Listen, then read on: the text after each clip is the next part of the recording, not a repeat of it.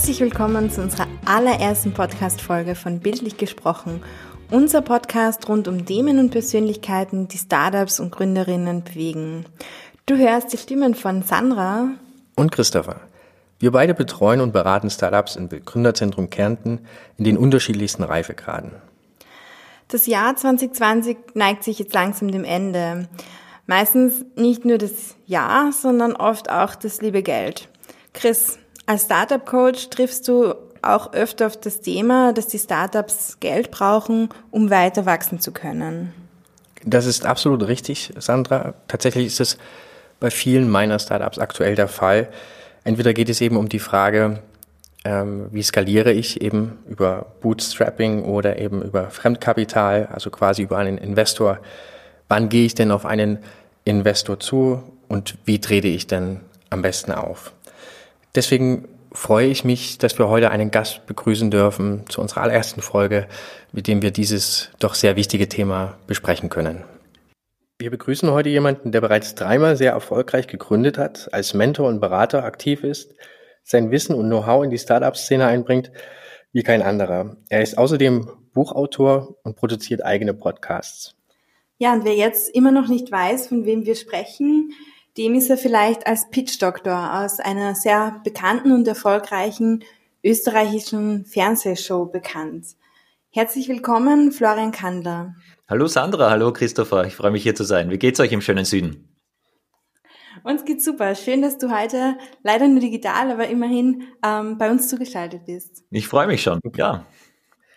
Ich freue mich auch. In Klagenfurt ist es heute mal wieder ein bisschen neblig, aber ich hoffe, das zieht dann ein bisschen auf im, im Laufe des Tages. Aber wie dem auch sei, Florian, ähm, zurückzukommen zu dir, ja. Also wir freuen uns natürlich sehr, dass du da bist. Ähm, und allgemein bist du ja eben auch sehr bekannt als eine sehr umtriebige Person in, in der Start-up-Szene. Und auch diese Podcast-Situation, wie wir heute hier sitzen, ist ja nichts Neues für dich. Du machst selbst zwei Podcasts, Gründer und Sünder, sowie Startup Milestones. Was kannst du uns denn darüber erzählen?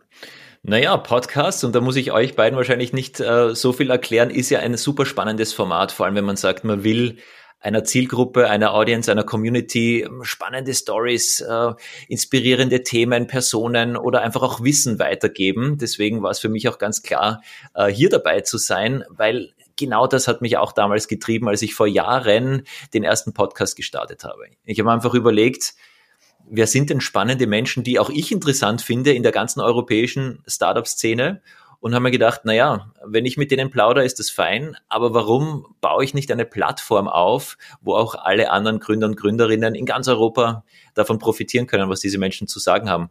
Und da habe ich dann vor mittlerweile über vier Jahren den Gründer und Sünder Podcast gestartet. Der ist auch auf Englisch, wo ich wirklich mhm. spannende Gründer, aber auch Investoren aus ganz Europa interviewt habe. Und ja, unter startupmilestones.eu findet man das noch. Der ist jetzt so ein bisschen im Dornröschenschlaf, weil ich dann vor zwei Jahren mich stark fokussiert habe eben auf den Österreich fokussierten Gründer und Sünder Podcast. Und da geht's wirklich um Gründer, Gründerinnen aus Österreich. Eine Who is Who Serie mache ich dort mit den Movern und Shakern der Szene, die wirklich an einflussreichen Positionen sitzen. Da gibt's auch jede Menge zu erfahren und zu lernen von diesen Menschen. Und äh, man hört es vielleicht ein bisschen aus meiner Stimme raus. Mir macht das einfach Riesenspaß, solche Formate zu produzieren, auch diese Leute kennenzulernen, mit denen zu plaudern und dann eben da etwas ins Internet zu stellen, im Endeffekt, dass die ganze Welt hören kann und äh, sich inspirieren lassen kann, was lernen kann. Mhm. Mir ist ja tatsächlich aufgefallen, dass dieser eine Podcast ja schon seit 2016 ähm, produziert wird. Da bist du ja quasi so der Pionier in, in, in der Start-up-Szene, wenn man das mal so sagen darf, in, in, im Podcast-Bereich. Ne? Mhm. Ähm, Absolut, ja. Also damals war das noch ein äh, ziemlich unbestelltes Feld und da habe ich losgelegt, das einfach gemacht und auch gerätselt, welches Mikro, äh, wie macht man das alles im Internet aufzeichnen, weil diese Menschen habe ich ja nicht getroffen, ja. Die saßen in, in Helsinki und in Amsterdam und in Spanien, überall waren die, natürlich auch ein paar österreichische Gäste. Aber ja, das war recht die Uhrzeit, aber ja, hatte seine Vor- und Nachteile. Wir haben damals noch Menschen erzählt, Florian, Podcast. Die Leute wollen Videos sehen. Siehst du nicht, der Hype ist Video, YouTube, alles huge. Ja, mach doch nicht Podcast, das interessiert niemanden. Und ja, ein paar Jahre später sagte jeder Podcast, super mega, musst du machen. Und spätestens seit Corona hat jeder quasi hm. einen Podcast-App äh, zum Hören, aber auch sehr, sehr viele im Angebot. Ich habe irgendwo mal gehört, 10.000 neue Podcasts gibt's dank Corona. Ja, tatsächlich. Also das ist jetzt ziemlich in, ja, in die Höhe geschnellt tatsächlich. Ähm, ich erinnere mich noch an meinen ersten iPod Nano tatsächlich. Ähm, ich weiß nicht, das war 2008 oder so. Da gab es ja schon dieses Podcast-Format und damals wusste ich tatsächlich nicht, wofür das denn eigentlich gedacht ist. Und insofern genau. umso beeindruckender, dass du das schon 2016 quasi auf dem Schirm hattest. Ähm, wie dem auch sei, wenn man sich so deinen Lebenslauf anschaut, dann gibt es ja gefühlt nur einen Weg und das ist nach oben. Ähm, bevor du dein erstes Unternehmen gegründet hast, hast du dich im Zuge deiner Dissertation schon mit Startups beschäftigt. Und im Anschluss hast du dann Sales Development Manager, also als Sales Development Manager gearbeitet, um, wie du es selber gesagt hattest, um, um verkaufen zu lernen. Mhm. War dir zu diesem Zeitpunkt schon klar, dass du ein Unternehmen gründen möchtest? Und ähm, war das schon so eine Art Masterplan zum Serial Entrepreneur? Ja, ja, äh, muss ich, muss ich gestehen, ja. Also Masterplan zum Serial Entrepreneur weiß ich nicht. Ob Serial, das kam vielleicht etwas später oder man, ob es dann Serial oder Parallel oder ein großes Unternehmen ist bis ähm, von Anfang bis Ende, das äh, muss man dann eher erst sehen. Aber dass ich mich selbstständig machen will, das war mir relativ äh, früh klar. Und dass ich so ein bisschen das Unternehmergehen in mir habe, das habe ich auch in jungen Jahren irgendwie schon festgestellt. Ähm, ich habe tatsächlich, wann war das das erste Mal, im Gymnasium in der Unterstufe, ähm, ja, heute würde man sagen, einen Marketplace aufgesetzt. Äh, de facto gab es ja damals äh, Internet und Co. nicht in der Form wie heute. Was ich gemacht habe, ist, ich bin einfach durchs Schulgebäude ge, ähm, gelaufen und habe meine ganzen Schulkollegen gefragt, hey, welches Konsolen, welches Computerspiel begonnen hast mit Konsolenspielen, äh, hast du und willst du nicht mehr? Und wie viel Geld willst du dafür? Aha, dies hier, wie viel Geld, so viel, aha, Liste erstellt. Und dann anderen Leuten gesagt, hey, welches Spiel von der Liste hättest du gerne? und habe dann halt einen, äh, einen, Preis, der größer dem anderen Preis war, äh, aufgerufen. Und dann hat er mir die, was auch immer, 300 Schilling gegeben, dann bin ich einen Stock tiefer, habe gesagt, hier, du wolltest jetzt 200 Schilling für das Konsolenspiel Golf, so 100 äh, Schilling Marge und das war so eines meiner ersten Geschäfte und das hat natürlich riesen Spaß gemacht, weil ich war halt immer so ein bisschen an der kurzen Leine, äh, Taschengeld technisch äh, von meinen Eltern. Mhm. Und äh, das heißt, aus, ja, aus der Not will ich nicht sagen, ja, aber aus dem Interesse heraus geboren, da vielleicht das ein bisschen aufzubessern, ähm, bin ich da schon auf solche verrückten Ideen gekommen. Und später dann auch wirklich tatsächlich im Studium, also da war mir schon klar, ich, ich, will, ich will gründen und da gab's ähm, Anfang der 2000er Jahre ganz wenig Angebot auf der Uni oder generell mhm. Startup-Szene. Den Begriff Startup äh, hatte man kaum noch in Verwendung und, und Szene gab schon gar nicht. Und da habe ich dann einen Verein, den ersten ähm, universitären Unternehmensgründerverein gegründet. Und das mhm. entstand so, dass, muss man sich erinnern, damals war auf der TU, gab es ein BWL-Institut, klingt verrückt, ist aber so, gab es dort, cool, cooles Institut. Mhm. Das kannte ich, weil ich habe auf der TU Wirtschaftsinformatik studiert. Und auf der WU gab es das KMU-Institut, also Startup Entrepreneurship, Professor Franke, der auch in meinem Podcast war, cooler Typ, gab es alles noch nicht. Ja, und aber auf dem KMU-Institut war auch so ein bisschen Jungunternehmer, Startup. So, und dann haben wir die beiden, haben die beiden Professoren einmal im Jahr einen amerikanischen Professor eingeladen, der Bob Hiesrich, der selbst sehr unternehmerisch aktiv war, und der hat einen Vortrag, einen Workshop, ein Wochenende gehalten. Und da gab es aber keine Credits. Das, mhm. Da setzte man sich rein, weil das Thema cool war. Und dann war da ein Raum mit 30, 40 Menschen, die dem äh, zugehört haben, an seinen Lippen gehangen sind. Der hat Stories gehabt, toll. Und ich habe mir gedacht, Moment, hier sitzen sie alle. Genau die Menschen, die ich sonst nirgends finde, weil es gab keine Anlaufstellen, wo man sagt, hier Startup äh, Weekend oder ähm, äh, mhm. Stammtisch. Und dann habe ich am Ende vom Wochenende gesagt, Leute, kurze Wortmeldung von mir.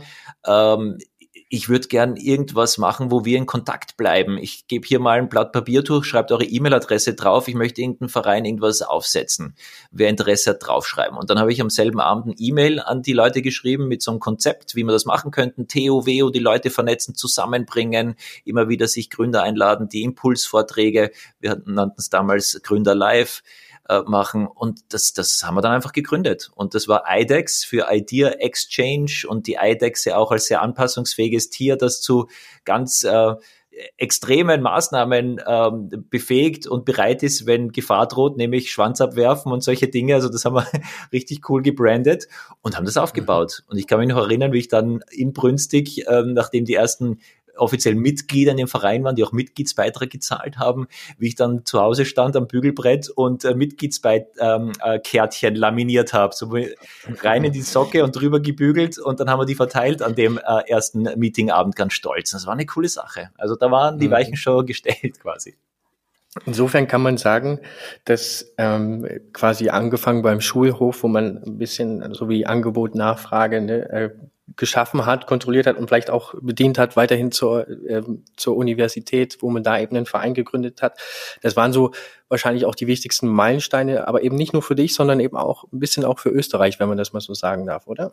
Ja, also ich denke, mit IDEX haben wir wirklich viel bewegt, ähm, vor allem eben TO-WO-Leute zusammenzubringen, weil auf der TO gab es dann irgendwie drei Nerds und da zähle ich mich jetzt dazu, drum, drum nehme ich das Wort einfach so mal in den Mund und die haben dann gesagt, Power, wir machen auf Business, aber von Marketing äh, keine Ahnung. Und auf der WU gab es halt drei Business äh, People und die haben gesagt, wir bauen die technische Lösung, aber konnten keine Zeile Code produzieren.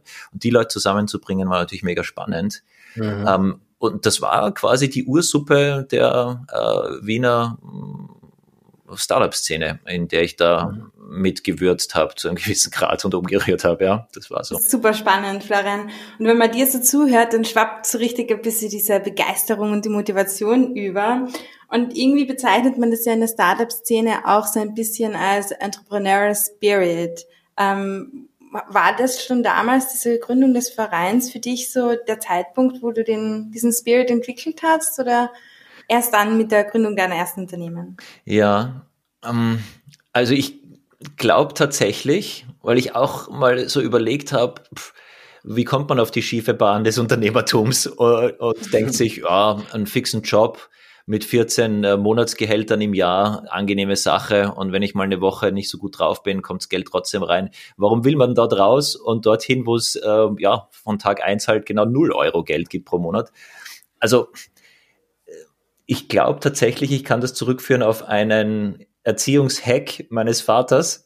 Der hat mich nämlich tatsächlich für mein Taschengeld mit ihm verhandeln lassen. Der hat gesagt, pass auf, Sohn, ähm, also er hat mich natürlich nicht mit Sohn angesprochen, aber er hat gesagt, Sohn, Mann, pass auf, äh, Taschengeld, ja, als ganz kleines Kind kriegst halt ein paar Schilling pro Woche und die, die drückst du in den, äh, in den äh, Kaugummiautomaten rein und dann ist Geld schon wieder weg. Aber wenn du dann halt die ersten, weiß ich nicht, und wenn es nur 50 oder 100 Schilling waren, äh, da musste ich ein Budget aufstellen. Und dann gab's Verhandlungseinheit und dann habe ich sagen müssen, pass auf, ähm, äh, pro Tag irgendwie ein Schilling für Gummizeug äh, im Zuckergeschäft und äh, einmal im Monat möchte ich gern mit Freunden ins Kino gehen, sind äh, 50 Schilling und hier und da und dort ergibt so ein Budget. Und dann wurde da verhandelt, gefeischt, gekürzt und geschwitzt und dann gab's halt irgendwie wieder für ein Jahr äh, die, das Budget, also das Taschengeld.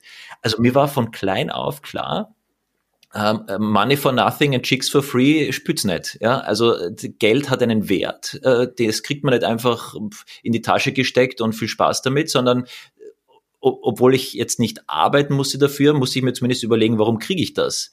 Und so mhm. hat es eine Wertigkeit erfahren im Zusammenhang mit, wie plane ich, wie überlege ich, wie verhandle ich auch. Also das war sicher einer der ersten ähm, ja, Weichenstellungen in meinem Kopf, wenn man so will. Der Bezug zu Geld und wo kommt's her und wenn man mehr davon will, passiert das einfach so oder muss man doch was dafür tun? Also das mhm. äh, war, glaube ich, ganz, ganz wichtig. Und mh, mm, weil du sagst Traumberuf oder wollte ich immer schon Gründer werden, also wann tatsächlich das fix in meinem Kopf drin war, ich will ein Unternehmen gründen, kann ich keine Jahreszahl dazu tun. Aber ich weiß, als Schüler, Gymnasialzeit, da hat mich Mathe fasziniert, da hat mich mein, mein ähm, Klassenvorstand begeistert und ich war der King of Math und das fand ich super und dachte mir, ich studiere Mathe, weil das ist irgendwie cool. Die Zahlen, das habe ich im Griff. Und irgendwann habe ich auch begriffen, Wirtschaft, super spannend und habe Wirtschaftsblatt gelesen und äh, war auf Börsenseminaren und so weiter. Und habe dann auch mit Aktien rum spekuliert im großen Dotcom-Hype und habe gedacht, ich bin so schlau, weil halt mein Aktienportfolio immer mehr wert geworden ist. Und da habe ich tatsächlich auch von meinem Vater, habe ich zu meinem Vater gegangen und gesagt, pass auf, ich will, ich, ich habe nicht genug Cash, äh, gib mir Geld, das ich veranlage, weil ich bin ja der totale Aktienguru, ich mach, ich mach mehr. Und er hat gesagt, pass auf, ich will einfach äh, eine fixe Verzinsung von, ich weiß nicht, was die Zahl war, sieben Prozent. Das heißt, im Jahr kriegst du mir sieben Prozent mehr zurück und wenn du damit einen Gewinn machst, ist deins. Dann habe ich herumspekuliert und dann ging alles bergauf und ich war natürlich der Größte und Tollste und dann kam halt die Dotcom-Blase und äh, ich hatte Aktien von Libro und solche Spacetten und dann war das alles wieder weg. Äh, und in der Zeit, vielleicht, das erinnere ich mich auch noch, da war ich dann äh, auf der Uni auch und habe mit Aktien immer rumgespielt. Da habe ich mir gebaut, muss man sich vorstellen, da gab es Internet und Aktienkurse im Internet nicht und Smartphones schon gar nicht. Da gab es die ersten Handys und die konnten halt SMS äh, und telefonieren. Punkt.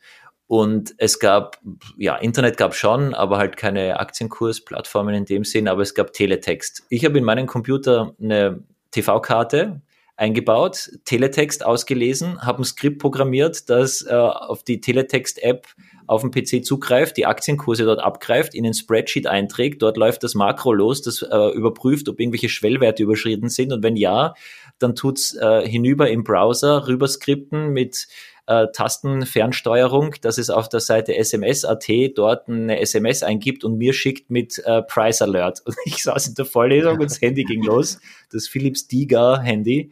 Äh, hat wahrscheinlich die, weiß ich nicht, ein Tausendstel der Rechenleistung von dem iPhone. Und mhm. dann habe ich da so die Price Alerts gekriegt. Also da bin ich so in die Wirtschaft hinein äh, ge gekippt und habe da im Wirtschaftsblatt gelesen über die Unternehmer und wie die wirtschaften und tun und machen. Und da war es dann, glaube ich, schon relativ klar. Also Gymnasialzeit Richtung Studienzeit, da war, da war eigentlich hm, die Sache schon ziemlich geritzt, dass ich gründen will. Du, du hast es zwar in deinen Erzählungen irgendwie deinem, deinem Vater ja auch äh, eine Schlüsselrolle in sehr jungen Jahren ähm, schon, schon zugeschrieben. Mhm. Gab es ähm, auch Unternehmervorbilder für dich? Ja, wir hatten bei IDEX natürlich einige, die so einen Vortrag gehalten haben. Die kannte ich jetzt aber nicht so gut und das war halt im Rahmen der Vorträge, die fand ich spannend. Aber eine Person ist mir extrem in Erinnerung geblieben, weil mir war, bevor ich diesen Menschen kennengelernt habe, schon klar, ich will gründen. Aber nach einem ganz, ganz wichtigen Gespräch mit diesem Menschen draußen in Klosterneuburg auf dem Hauptplatz in irgendeinem Café, ähm, hat er mir so ein bisschen erzählt, wie sein Unternehmerleben aussieht. Und nach dem Gespräch war mir so klar, welches Lebensmodell ich verfolgen will. Und das war jetzt nichts Neues, aber es war so eine Klarheit, dass äh, was das Ziel ist, wenn ich mal graue Haare habe und alle meine Schulkollegen oder Gleichaltrigen von Pension reden oder es dann auch sind und, und meinen, dass das dann die Lösung ist, weil dann ist der Stress weg und dann ist das Leben wieder gut wie schaut das Gegenmodell des Unternehmers aus? Das war der Lebensgefährte der Mutter meiner damaligen Freundin, super cooler Typ, ähm, unternehmerisch sehr aktiv und der hat sich mit mir da einfach hingesetzt, der hat sich die Zeit genommen äh, und sonst kannten wir uns halt nur so vom, vom läuft sich über den Weg, ne, im Haus der, der Freundin, bei den Eltern und so. Aber dann saß man da so und er reicht mir seine Visitenkarte rüber und da sind vorne sein Name und hinten zwölf Firmenlogos drauf. Ui. Und da war von der Restplatzbörse, dem Unternehmen, bis hin zu irgendwelchen Parkgaragen, äh, da war alles dabei. Und der hat de facto zwölf Firmen gegründet oder mitgegründet in seinem Leben. Und er, wir haben über viele Dinge gesprochen und eine Sache ist mir so hängen geblieben und ist für mich quasi die Blaupause geworden. Er hat gesagt, Florian, weißt du, und dazu muss man wissen, der Herr, der war damals weiß ich nicht, gute 60. Und er hat gesagt, Florian, weißt du, ich bin jetzt in so einem Alter, da denken andere nur noch an die Pension oder gehen schon langsam in die Frühpension. Und bei mir ist aber so, je älter, und, und die hoffen, dass dann eben der Stress vorbei ist und dann endlich die Pension ist und dann ist Ruhe. Aber Florian, mhm. bei mir, je älter ich werde, desto spannender wird mein Leben desto spannendere Unternehmen lerne ich kennen, desto äh, mehr Einblicke habe ich über, durch meine Tätigkeiten in Märkte, in Geschäftsmöglichkeiten und habe eigene Ideen. Es kommen Menschen auf mich zu, die ich kennengelernt habe, wo es eine Vertrauensbasis gibt, die sagen, hey, ich habe da eine Idee, willst du nicht bei mir einsteigen, willst du nicht bei mir investieren? Ähm, es ergeben sich einfach immer mehr tolle Möglichkeiten, wo ich dabei sein kann. Es ist einfach immer schöner und spannender. Ich reise eigentlich gerne, aber ich komme fast nicht dazu, weil das so einen Spaß macht. Ich habe da meine Beteiligungen und treffe mich dort mit meinen jungen Geschäftsführern und helfe denen. Ich habe meine eigenen Firmen. Ich habe ein paar Firmen, die sind quasi im Familienbesitz, wo meine Söhne dabei sind.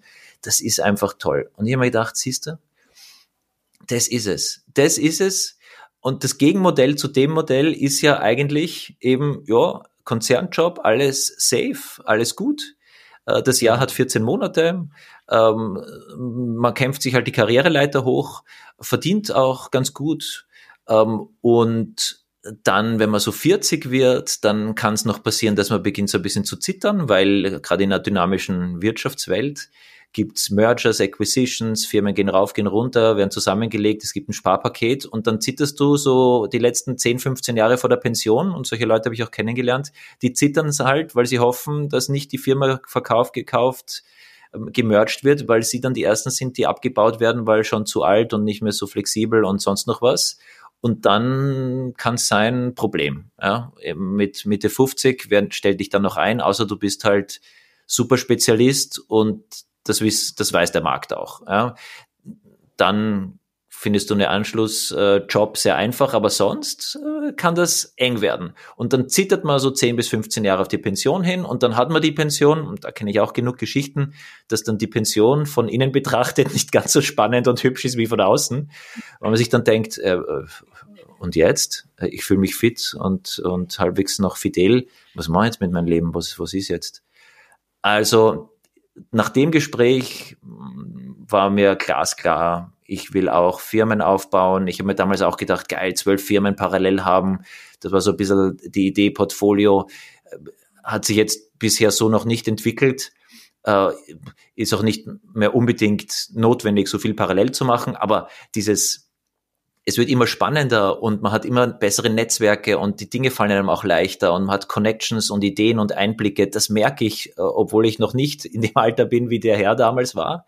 Aber das ist tatsächlich so. Wenn du mal zehn Jahre irgendwo vor dich hin tust, da lernst du Dinge und lernst Menschen kennen im Jahr 11 ist einfach alles leichter als im Jahr 1 als Unternehmer und im Jahr 20 ist alles nochmal doppelt so einfach wie im Jahr 10. Und das ist das spannende und begeisternde Long Game als Unternehmer. Ich finde es einfach nur super.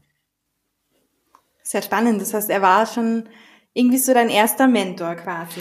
Ja, für Mentor haben wir uns nicht oft genug gesehen, aber der war tatsächlich so ein der letzte feine Impuls, um mein Raketenschiff durch den Outer Space auf den richtigen Kurs zu titschen. Oder zumindest, dass man auf dieser langen Reise genau weiß, was ist das Endgame. Weil ich kenne schon auch Unternehmer, und ich war ja auch sechs Monate im Silicon Valley für ein Unternehmen von mir, vielleicht kommen wir da auch noch dazu. Das war so eine spannende Zeit.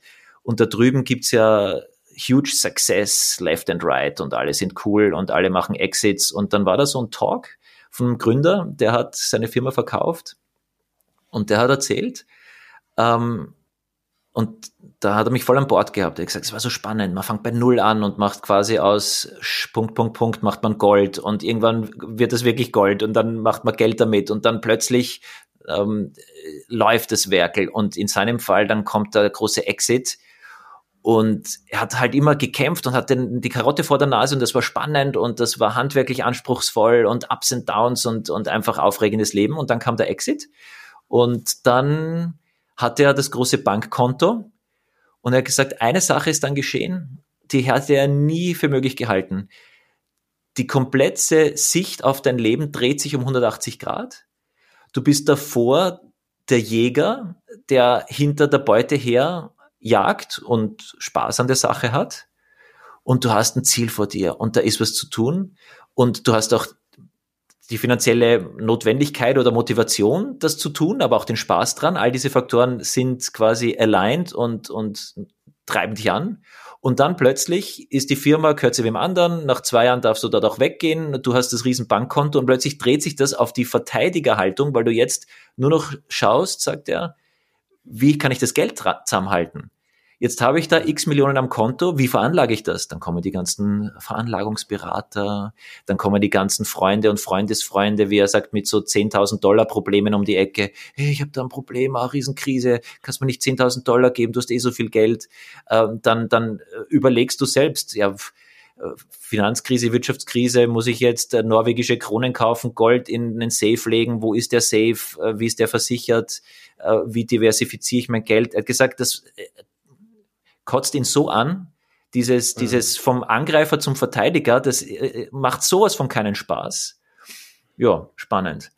Also auf deine Frage zurück, ähm, ja, mir hat das den Impuls gegeben, was ist das Endgame? Das Endgame ist für mich, dass ich bis zu dem Zeitpunkt, wo ich sage, jetzt kann ich wirklich nicht mehr, wird es einfach immer spannend und interessanter und ich baue eigene Firmen auf und entlasse manche Firmen in die Selbstständigkeit vielleicht und setze dort junge, motivierte Menschen rein, die das weitertreiben, denen ich dann helfen kann und die ich dann coachen kann und wo ich sehe, wie die an der Sache wachsen und dann mache ich was Neues und dann mache ich vielleicht was Non-Profit daneben und, und bringe dort meine Kontakte ein und mache halt so meine äh, Geschäfteln und Aktivitäten in alle Ewigkeit weiter. Du bist ja heute eigentlich dann auch in, in beiden Rollen, Jäger und aber auch ähm, ja der, der dann auch sein, seine Aktivitäten irgendwie verwalten muss. Was machst du heute genau? Was, was treibt dich heute noch an? Du bist ja schon so erfolgreich und willst trotzdem immer mehr. Was ist eigentlich der gemeinsame Nenner deiner Aktivitäten? Ja, also wenn man sich anschaut und vielleicht auf floriankandler.com geht und sich denkt, wie hängt denn das alles zusammen, was da steht, was der so alles macht, dann ähm, gut, ist der gemeinsame Nenner Unternehmertum, klar. Und äh, also ich habe drei Firmen gegründet, zwei davon mit Investoren, eine ohne Investoren und auch ohne Co-Founder, sehr unterschiedliche Geschichten. Ähm, und jetzt quasi, wenn man so will, mein viertes Unternehmen ist ein Beratungsunternehmen. Und ich habe mich einfach konzentriert darauf, das Wissen, das ich aufgebaut habe, weiterzugeben im Bereich Pitching, Fundraising und Sales. Und das sind ja, wenn man so ein Venn-Diagramm sich vorstellt, dann überschneiden sich diese drei Kreise. Pitching, Fundraising, Sales hängt ja sehr, sehr eng zusammen. Und dieses Wissen gebe ich gern weiter, selbst. Und weil ich aus der Erkenntnis heraus, dass ich selbst einen Großteil meines Erfolges Menschen zu verdanken habe, die mir ihr Wissen weitergegeben haben, war es immer mein Antrieb, das auch weiter zu tun. Mein eigenes Wissen in meiner Nische, wo ich mich auskenne und sage, ja, da bin ich Experte. Und in all den anderen Bereichen versuche ich halt, das Wissen anderer Menschen greifbar zu machen. Stichwort Podcast, haben wir schon besprochen. Stichwort mhm. Startup Report. Eine jährliche Publikation gibt es jetzt seit fünf Jahren auf startupreport.at, wo ich einmal im Jahr, immer am Anfang des Jahres, die Startups und die Gründer zusammentrommel, die im Vorjahr ein Funding von über einer Viertelmillion in Österreich gewinnen konnten. Und dann gibt's halt eine tolle Übersicht an Startups, weil mir selbst das auch so wichtig war. Ich wollte so eine Liste immer haben, die mich motiviert, boah, der hat's geschafft und der und diese zehn Firmen kannte ich noch gar nicht. Wer sind denn die Leute? Mega spannend. Und äh, dann habe ich mir gedacht, irgendwann zwischen Weihnachten und Neujahr vor fünf Jahren, dann mache ich halt selber so einen Report, wenn den kein anderer macht. Und ich lade diese Gründer und Gründerinnen auch immer ein, ihr Wissen weiterzugeben. Gibt es jedes Jahr einen anderen Fragebogen zu spannenden Fragen, die auch aus der Community gecrowdsourced sind. Und mehr als die Hälfte aller Gründer und Gründerinnen, die ein Funding erhalten haben, machen da mit und sagen, ja klar, da hocke ich mir jetzt hin, eine knappe Stunde und fülle das gescheit aus, damit andere davon lernen können. Das ist der Startup Report. Ähm, den Podcast haben wir schon angesprochen. Ich mache auch ähm, unterschiedliche, äh, also ich habe auch ein Buch geschrieben, das Business Angels Devils Buch, da habe ich viele Gründer auch interviewt und Business Angels aus Österreich und auch meine eigene Erfahrung mit Business Angels und Investoren reingeschrieben. Ähm, und ich veranstalte auch Online-Events, wo ich zu gewissen Themen die Experten zusammentrommel. Da bin nicht ich der, der sagt, da kenne ich mich aus, sondern ich bin der, der sagt, ich mache mal die Arbeit, um euch die zusammenzusuchen und zu überlegen, was hilft euch. Und da habe ich mal alle erfahrensten ähm, Startup-Anwälte zusammengetrommelt. Mhm. Und wir haben alle Startup-Themen durchdiskutiert. Ich habe mal die erfolgreichsten Food-Gründer und Gründerinnen zusammengetrommelt und gesagt, wie macht man Food-Startup? Also das ist meine Passion, dieses Wissen weitergeben. Wirklich Facts, Facts, Facts. Was ist actionable? Was, wie sagt man auf Deutsch actionable? Ich habe noch keinen Begriff dafür gefunden, aber Informationen, die man umsetzen kann, um ein Stück weit seinem Ziel näher zu kommen als Unternehmer oder Unternehmerin. Das ist der gemeinsame Nenner. Das treibt mich an, das macht mir Spaß. Äh, Online-Formate, Podcasts, Communities aufbauen, mein Wissen weitergeben. Ähm, ja, Wissen für den Erfolg, Wissen teilen für unternehmerischen Erfolg de facto. Mhm. Vor diesem Hintergrund haben wir dich ja auch in quasi eingeladen, bei uns auch äh, einen Workshop durchzuführen mit unseren äh, Startups zum Thema Investment Readiness. Und ähm, unsere Gründerinnen erstmal so viel waren natürlich sehr begeistert ähm, und ich glaube auch, dass das gut gelaufen ist aus, aus unserer Sicht. Ähm, welchen Eindruck hast du denn gewonnen von unseren Startups? Und ja. äh, unserem Startup-Ecosystem. Ja, also ich muss sagen, da war wirklich super Stimmung im Raum und äh, selbst äh, bei einem virtuellen Raum, äh, mir macht es immer Freude, wenn da wirklich eine Gruppe zusammen ist, die will, die ist neugierig, die will da jetzt was lernen, die will was bewegen, die haben sich auch schon vorbereitet und ein bisschen eingearbeitet in das Thema. Also solche Gruppen wie damals, wo ich erzählt habe, wo dieser amerikanische Professor da war, ist ein Raum voller Menschen, die wollen hier sein das ist cool, das macht mir Spaß. Und das war bei euch absolut so. Also die, du hast da natürlich unterschiedliche Typen von Menschen und welche Firmen die machen, aber alle haben die Gemeinsamkeit, die wollen was weiterkriegen und die sagen, yo, den Flughandler, den höre ich mir jetzt an, haben wir gehört, dass der gar nicht so doof ist und ein bisschen was weiß, den werden wir jetzt richtig challengen und unsere besten Fragen, die wir in den Kopf werfen und einmal hören, was der uns erzählt, was wir vielleicht noch nicht gehört haben. Und, und genauso war das. Also mir hat das Riesenspaß gemacht und war für mich wiederum so ein, ein Beweis, dass halt Unternehmertum überall funktioniert. Man muss nicht in Berlin und London und Silicon Valley und von mir aus in Wien sitzen, äh, um jetzt äh, quasi das, den, den Ballungsraum in Österreich jetzt noch als äh, zu nennen. Nee, das kannst du von überall machen. Und ähm, durch Corona und Co. tun sich ganz neue Möglichkeiten auf und auch die Bereitschaft von Kunden, vielleicht digitaler ähm, in Vertriebskanäle einzusteigen und sich etwas verkaufen zu lassen. Und man kann, äh, man stellt nicht mehr so unbedingt die Frage, wo sitzt denn dein Unternehmen? Und ich habe in, in ich war ja auch ähm, bei euch unten in der Region für meinen Launch von meinem äh, Buch und das, die Begeisterung, also ich habe so den Eindruck, wenn man in Wien vielleicht schon so ein bisschen äh, das Gefühl hat einer gewissen Sättigung ähm, mhm. und dass man auf Events dann auch immer wieder ähnliche Dinge hört und immer wieder ähnliche Personen trifft, dann ist es bei euch noch so ein bisschen frischer und, und energiegeladener. Den Eindruck hatte ich, wie ich da unten war. Und auch äh, wenn ich auf der Podiumkonferenz in Marburg bin, in Slowenien drüben, äh, gut, dieses Jahr gab es die nicht, zumindest nicht offline, diese ganze Alpe-Adria-Region und dieses Grenzüberschreitende und die Firmen, die es da gibt. Und ähm, da gibt es ja wirklich auch ein paar Local Heroes bei euch, die äh, zum Beispiel Simvaro, der, äh, der Gründer war der Rudolf Ball, der war einer meiner ersten Gäste in meinem ersten Podcast, wo er erzählt hat, wie er äh, seinem Chef in die Augen geschaut hat und gesagt hat, ich kündige. Und dann ist er heimgegangen und hat seiner Frau gesagt, ich habe gekündigt. Und die Frau gesagt, um Gottes Willen, was willst du machen? Und er hat gesagt, ich weiß es noch nicht, aber ich will Unternehmer werden. Und dann hat er Schritt für Schritt ein äh, erfolgreiches Unternehmen gebaut, war im Accelerator in Slowenien drüben und ist einfach ein Cross-Border-Unternehmer. Und das finde ich auch spannend an eurer Region. Da gibt es so tolle Möglichkeiten. Äh, mhm. Und äh, so einen Eindruck, so einen Impuls habe ich da bekommen aus dem äh, Workshop bei euch. Ja, das freut uns natürlich sehr und das ist einfach auch die Richtung, in die es, glaube ich, bei uns äh, absolut gehen kann, weil wie du richtig gesagt hast, wir sind natürlich nicht Berlin oder London oder New York, aber wir haben durchaus auch ähm, gewisse Vorzüge und gewisse Möglichkeiten. Absolut. Ähm, Im Workshop mit unseren Gründern ist es jetzt eben um Investments gegangen, beziehungsweise auch um die Finanzierung und die Skalierung des Startups. Und da stellt sich ja ganz oft die Frage, Bootstrapping oder Business Angel. Also du selber hast ja zwei deiner Firmen ähm, mit Investoren finanziert und einmal eben äh, ohne Investoren, also hauptsächlich als Eigenmittel. Was war für dich der bessere Weg?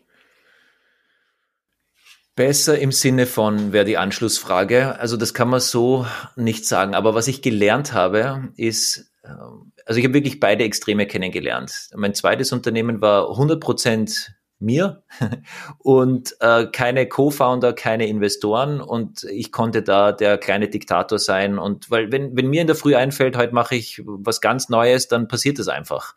Da muss ich mich mit niemandem abstimmen und niemanden überzeugen. Und das hat äh, natürlich Vorteile, aber es ist dann auch für andere Menschen vielleicht zu einsam und man will oder braucht diesen Sparring-Partner. Ähm, natürlich muss man selbst finanzieren und schnell Umsätze erzielen. Das ist im anderen Fall nicht unbedingt notwendig, wenn ich natürlich ein bisschen Investmentgeld habe. Auf der anderen Seite hatte ich ein Unternehmen, da waren Business Angels dabei, die so eine ein paar hunderttausend Anschubsfinanzierung gegeben haben. Ähm, und das dritte Unternehmen, da ging es wirklich um Millionen. Da haben wir Top-VCs eingesammelt und für das Unternehmen war ich auch im Silicon Valley und da haben wir den Oliver Samba und seinen Investmentfonds gewinnen können für die erste siebenstellige Investitionsrunde. Also Oliver Samba ist der Jeff Bezos von Europa, wenn man so will, also ein E-Commerce-Tycoon, der hinter Rocket Internet steht, die wiederum eine Serie von Firmen gegründet haben, unter anderem Zalando kennt man natürlich mhm. äh, als Flaggschiff. Und der hat bei uns investiert und den habe ich kennengelernt äh, bei ein paar Meetings und der hat uns unterstützt. Das war natürlich eine komplett andere Dynamik als bei meinem ersten Startup mit äh, Business Angels. Also ich kenne die unterschiedlichen ähm, Szenarien und auch was da Gutes und auch nicht so Gutes passieren kann in jeder der Varianten. Und mhm. ich versuche diese Erfahrungen halt in meinen Workshops auch weiterzugeben oder wenn ich Gründer coache, wenn ich Gründer treffe, die sagen, ja, Raketenschiff bauen und ole ole und Funding und gleich mal hier äh, Riesen, am Riesenrad drehen wollen, dann sage ich, finde ich gut, habe ich genauso gemacht, äh, weil bei meinem dritten Startup waren wir drei Gründer uns eine Rakete bauen. Geh mal. Go, mhm. go big or go home. Let's do it. Also ich kenne das, aber check mal in dir innerlich, ähm, ist das der Weg, der dich glücklich machen wird? Weil, wenn du das machst und Investoren hast, dann gibt schon mal Miteigentümer. Wenn der Investor einsteigt, dann gibt es einen Folgeinvestor. Der Folgeinvestor spätestens will, dass die Firma irgendwann verkauft wird. Wenn die Firma verkauft wird, gehört dir wem anderen, du bist nur noch Angestellter und am halben Weg dorthin haben vielleicht die Investoren die Mehrheit und können dich theoretisch als Chef auch absetzen. Das ist der Gang der Dinge. Sobald du Investoren reinholst, die eine Rakete bauen wollen, also investieren, Wert ver 10, ver 20, ver 30-fachen äh, und Wertgewinn realisieren ist gleich Firmenverkauf oder Börsengang, eher unüblich oder seltener bei uns, dann ist die Reise vorprogrammiert. Und dann kann ich ein mhm. paar Geschichten erzählen, wo ich sage, das sind Argumente, dass du das unbedingt tun solltest. Und dann gibt es ein paar Stories, wo ich sage, das kann sein, dass du, wenn du die hörst, sagst, dann will ich das auf keinen Fall tun. Und genauso ja. kenne ich Stories für die Variante, man macht alles alleine und hat eine bootstrapped Firma und die, die macht äh, Geschäfte. Jetzt rein ökonomisch war es spannend, weil die Firmen, die das meiste Geld getankt haben, im Summe für mich persönlich nicht die finanziell erfolgreichsten waren, sondern das zweite Unternehmen, wo ich gebootstrapped gearbeitet habe, das war hochprofitabel. Das ist äh, super. Ja, also kann man sich echt nur äh, freuen, ähm, weil bei Startups da, das Geld, das da reinkommt, äh, ist ja nicht für die massiven Gehaltsausschüttungen gedacht, sondern das fließt ja in die Firma und soll dort ähm, die Riesenfirma der Zukunft bauen. Also jeder Euro, der heute in der Firma investiert wird, ist die Hypothese, ist mal in ein paar Jahren 10 Euro wert. Deswegen schüttest mhm. du nicht Gehälter aus und übertreibst es auch nicht mit, äh, wie toll das Büro ausschaut und mit sonstigen Vergünstigungen, sondern du pulverst rein in die Firma. Also es ja. gibt da ein ganzes Spektrum und da gibt's nicht die eine Antwort, mach so oder so. Äh, vielleicht eine Kernaussage ist schon immer, wenn jemand auf Investorensuche geht und ich coache ja, ich unterstütze ja Leute beim Fundraisen und ich freue mich ja, je mehr das machen, weil dann kann ich potenziell mehr Leute beraten. Aber man muss schon vorher überlegen, wenn ich jetzt ein halbes Jahr auf Investorensuche gehe und so lange dauert's, was wäre, wenn ich ein halbes Jahr dieselbe Zeit nehme und auf Kundensuche gehe? Habe mhm. ich dann ähnlich viel Geld am Konto? Ähm, Kunden haben nämlich eine schöne Eigenschaft, die geben einem Geld, ohne im Gegenzug Firmenanteile zu verlangen. Die wollen nur ein gutes mhm. Produkt. Ja, also das ist schon ein großer Vorteil. Also Kunden, der Fokus auf Kunden ist extrem wichtig. Und wenn man Angst vom Kunden hat oder dass der Kunde sagt, na, das Produkt weiß ich nicht, wenn man aus dem Reflex heraus sagt, na, dann hole ich mir zuerst lieber nochmal einen Investor, um das Produkt noch schöner zu machen, das ist nicht immer der richtige Impuls. Da muss man schon genau ein bisschen ja. reinschauen. Genau zu diesem Thema hattest du ja auch mal, und das hattest du ja auch selber schon mal angesprochen, ein Buch veröffentlicht mit dem Titel ähm, Business Devils. Mhm. Ja. Also damit wolltest du ja letzten Endes den Startups helfen zu hinterfragen, ob ein Business Angel überhaupt erforderlich ist tatsächlich. Und während de, oder in diesem Kontext sagtest du einmal, dass 90 Prozent der Probleme in der Zusammenarbeit mit Investorinnen auf Kommunikationsschwierigkeiten zurückzuführen sind. Ähm, wie lässt sich denn der Elefant im Raum am besten aus deiner Sicht vermeiden? Ja, also ich glaube, man darf den Elefanten gar nicht bei der Tür reinlassen, weil der passt durch die Tür, das ist so und die, also der ist meistens im Raum und man hofft halt, dass er irgendwie niemanden auf die Zehen steigt. Ähm, aber Bildersprache mal beiseite, ähm, Elefant aus dem Ra äh, Raum draußen lassen. Was ich meine ist, das größte Potenzial für Probleme, die man dann auch nicht mehr wegdiskutieren kann, ist, wenn Investoren und Gründer äh, mit unterschiedlichen Zielsetzungen, die nicht vorher diskutiert wurden, in dieses Unternehmen gehen. Ganz konkret, ähm, wenn ein Gründerteam, das eine Firma und kein Startup, eine Firma aufbauen will, heißt möglichst bald profitabel sein, äh, die Firma nicht verkaufen, holter die Polter und einfach eine Firma aufbauen, die es einfach gibt und die Bestand hat und die profitabel und super erfolgreich ist. Wenn da ein Investor reinkommt, der ein Raketenschiff bauen will, mit jetzt machen wir Seed Investment, dann kommt der VC, dann machen wir nochmal eine Riesenrunde und dann verkaufen wir das für 100 Fantastillionen, das kriegst du nicht mehr äh, kalmiert, die Situation. Diese Bruchlinie, das, das, das sind so unterschiedliche Ziele, ähm, da explodiert die Firma. Und Umgekehrt genauso, wenn da Gründer sind, die sagen, wir machen das Raketenschiff und dann äh, fangen die sich einen Investor ein, der und circa 50 Prozent der Business Angels meiner Einschätzung nach in Österreich sind dann sind eher so veranlagt zu sagen, pass auf, hier hast du meine 100.000 Euro und der nächste mhm. Meilenstein ist Break Even, dass wir nicht unbedingt nochmal Geld brauchen, und dann diese Firma einfach gemeinsam weiter aufbauen, vielleicht nochmal Geld reinholen, vielleicht, vielleicht, vielleicht, wenn es super opportun ist, irgendwann mal die Firma verkaufen. Aber eigentlich will ich auch so ein Portfolio aufbauen an Firmeninvestments, die, die dann auch Dividenden zahlen. Ähm, und vielleicht kann ich das auch vererben dann mal. Das ist eine Anlage.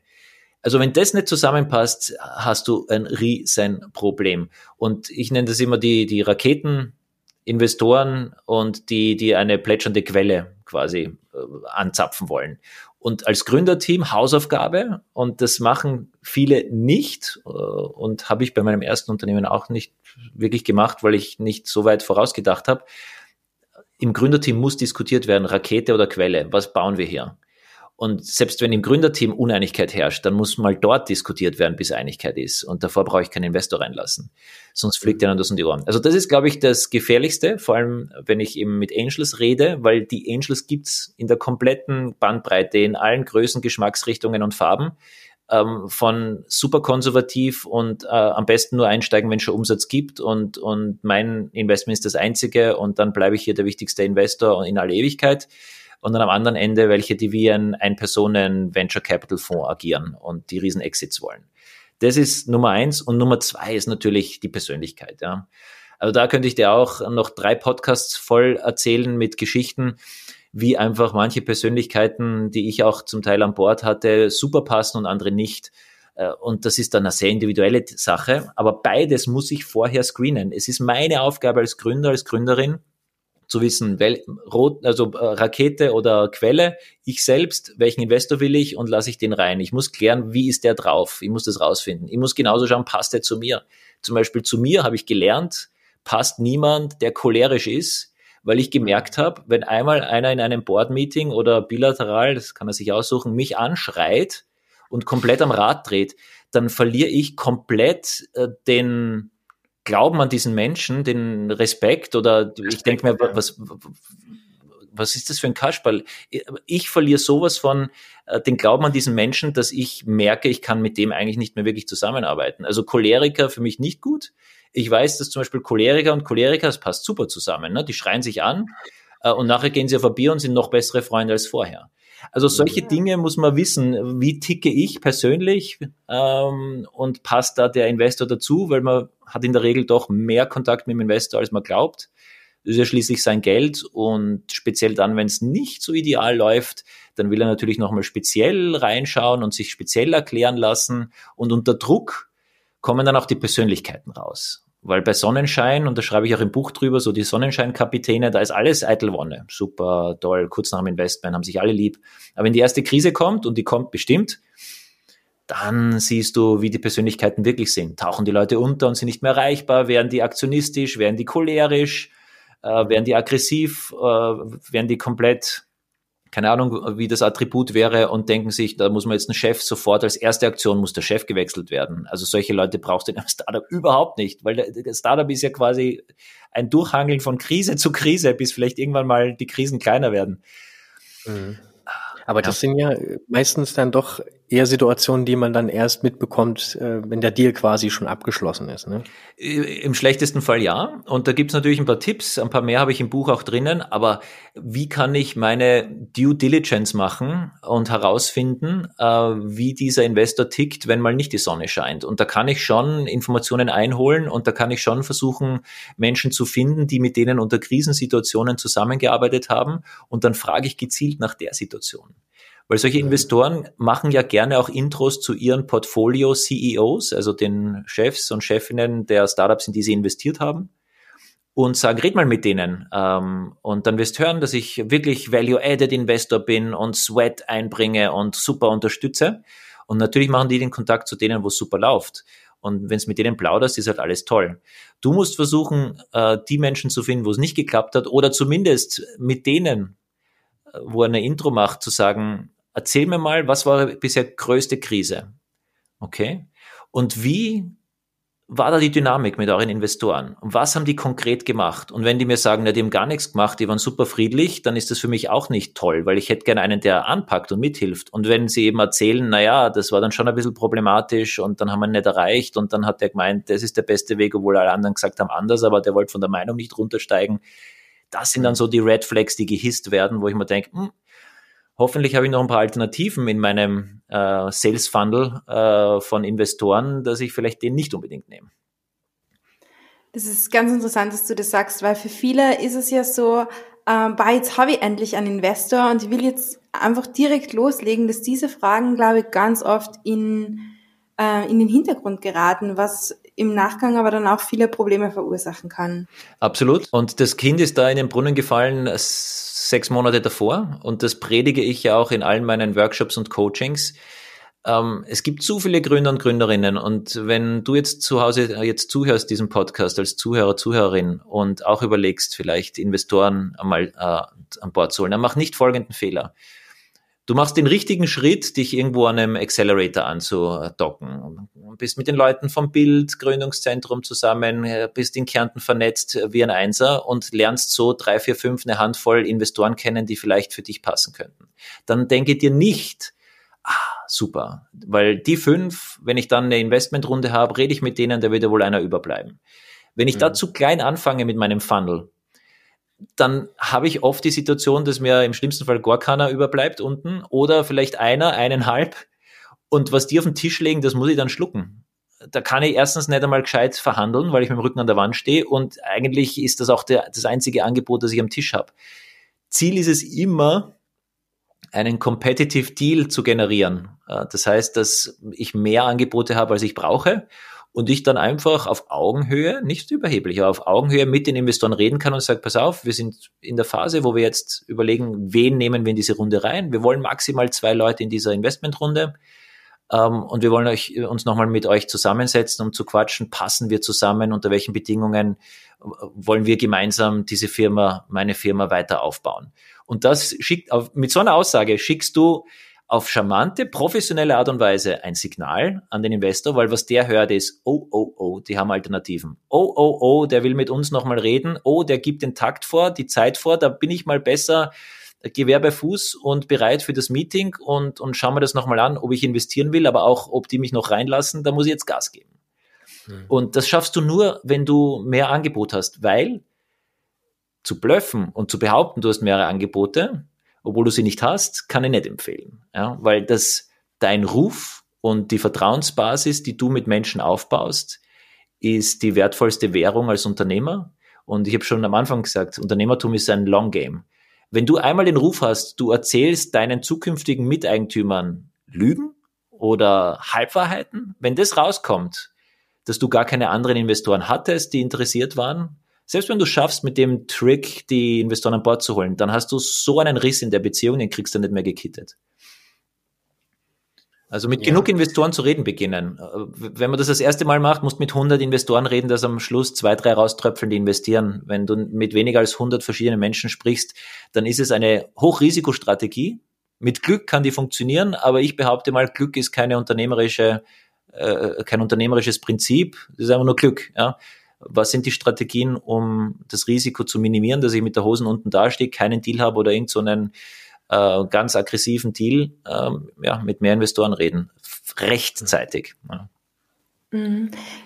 Das kostet dann ja sehr, sehr viel Zeit. Ähm, was ist aus deiner Erfahrung die richtige Zeit oder wie viel Zeit ähm, muss man einplanen vom ersten Mal Ausschau halten nach mhm. Investoren, diese vielen Kontakte auch irgendwie zu knüpfen oder da überhaupt mal, mal hin, hinzukommen, mit denen in Kontakt treten zu können, bis es dann wirklich irgendwann auf ein Investment rausläuft. Ja. Darf ich bei dieser Frage vielleicht nochmal ganz kurz meine Kollegin Sandra ergänzen, ähm, weil wir haben ja dann doch sehr oft die Erfahrung gemacht, dass Investoren ähm, gleich schon, ich sag mal, frühestmöglich kontaktiert werden wollen, damit eben auch nicht gleich der Eindruck entsteht, da ist jetzt quasi ein wandelnder Geldbeutel vorhanden und ähm, ja, und äh, es wird quasi nur der Kontakt gesucht, wenn Kapitalbedarf vorhanden ist. Das heißt, es muss ja bereits schon im Vorfeld eine persönliche Beziehung aufgebaut werden im Optimalfall. Ja, gerade Frühphasen-Investments ähm, da ist die Beziehung und das Vertrauen in die Gründer und Gründerinnen, also das Gründerteam, extrem wichtig. Das ist 50 Prozent der Entscheidung, ist wahrscheinlich oft auch mehr, hängt auch ein bisschen vom Angel ab, sind die Menschen. Und äh, Christopher, du bist ja auch ein Sales- und Business Development Mensch, dir erzähle ich da auch äh, gar nichts Neues. Du hast ja auch viele Jahre in dem Bereich gearbeitet. Ähm, Beziehungsaufbau, das kann man halt nicht growth hacken. Ja, du kannst mhm. nicht mit irgendwelchen Tricks und Schmähs ähm, eine Vertrauensbasis in einer Woche aufbauen. Äh, Menschen kann man nicht beschleunigen auf die Art, sondern Beziehung und Vertrauen baut sich auf über eine gewisse Zeit, über regelmäßige Kontakte, wo äh, ein Mensch was sagt und dann über die Zukunft was sagt und behauptet, das machen wir und dann tritt das auch ein und dann fasst man Vertrauen, dass die nicht nur reden können, sondern auch tun und all diese Dinge. Deswegen, äh, Sandra, auf deine Frage auch zurück mit der Zeit. Die kurze Antwort ist, wenn du wirklich fokussiert rangehst, sprich ein Gründer nichts macht außer Fundraising, dann brauchst du dafür sechs Monate. Das heißt, du rechnest rückwärts sechs Monate von dem Zeitpunkt, wo du das Geld brauchst. Ich würde empfehlen neun Monate, weil du willst nicht mit dem Rücken an der Wand stehen. Und alles, was davor ist, ist dann deine Vorbereitungszeit. Und in der kannst du eben Relationship Building machen und deinen Pitch vorbereiten und die Unterlagen und natürlich dein Business so positionieren, dass es fundable ist. Aber die sechs bis neun Monate sind reine Execution, kontaktieren, Meetings machen, Deal closen. Ähm, und davor, je mehr Zeit du davor hast, desto gut, weil dann kannst du eben vor allem Beziehungsaufbau machen. Du kannst eine Liste von 100 Investoren recherchieren und dann nach und mhm. nach mit ihnen Kontakt aufbauen, Intros kriegen, erste Meetings machen, wo du sagst, hey, wir raisen noch nicht, aber wir wollen euch mal kennenlernen. Und genauso wie, ich weiß jetzt nicht, wer von euch beiden das gerade gesagt hat, ich glaube du, Christopher, die, die Gründer, äh, Entschuldigung, die Investoren, die wollen ja nicht erst kontaktiert werden, wenn schon äh, das Bankkonto brennt, äh, genau. sondern früher. Ja, mhm, äh, genau. ja und nein. Also ein Investor freut sich über einen Deal, wenn der Deal einfach geil ist und äh, aus welchem Grund auch immer wurde der von allen anderen am Markt übersehen und da kommt ein Gründer jetzt, hat, das, hat quasi den Diamanten, den Rohdiamanten in der Hand und steht im Rücken an der Wand und er ist der Einzige, zu dem er jetzt gedoppelt kommt, dann macht er den Deal und freut sich äh, das und hofft, dass kein anderer Investor da aufmerksam wird und in den Deal stiehlt. Also da wird ja kein ja. Investor böse sein. Was sie natürlich nicht wollen ist, und das passiert sehr oft, dass Gründer viel zu spät daherkommen, sagen, ich hätte gerne in zwei Monaten das Geld, das brauchen wir bis dahin und dann auch noch viel zu viel und dann ist die Firma in der Wahrnehmung des Investors noch gar nicht äh, funding ready. Das ist natürlich Frusterlebnis, das die am laufenden Meter haben.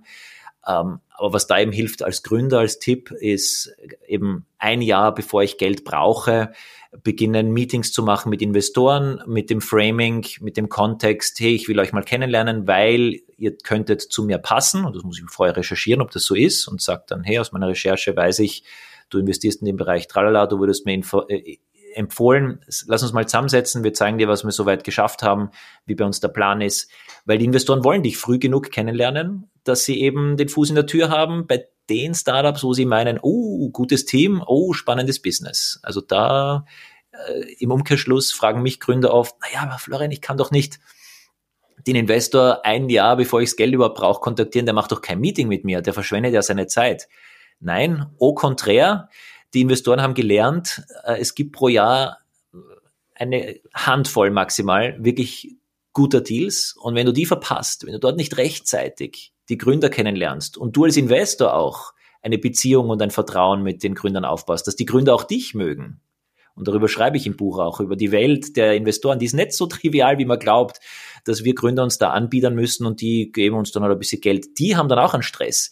Die wissen, sie müssen bei den guten Gründern früh dran sein, sich dort auch beliebt machen, vielleicht auch mal hilfreich sein rechtzeitig, dass die merken, oh, toller Investor, wenn ich dann das Geld brauche, nehme ich es lieber von dem als von wem anderen.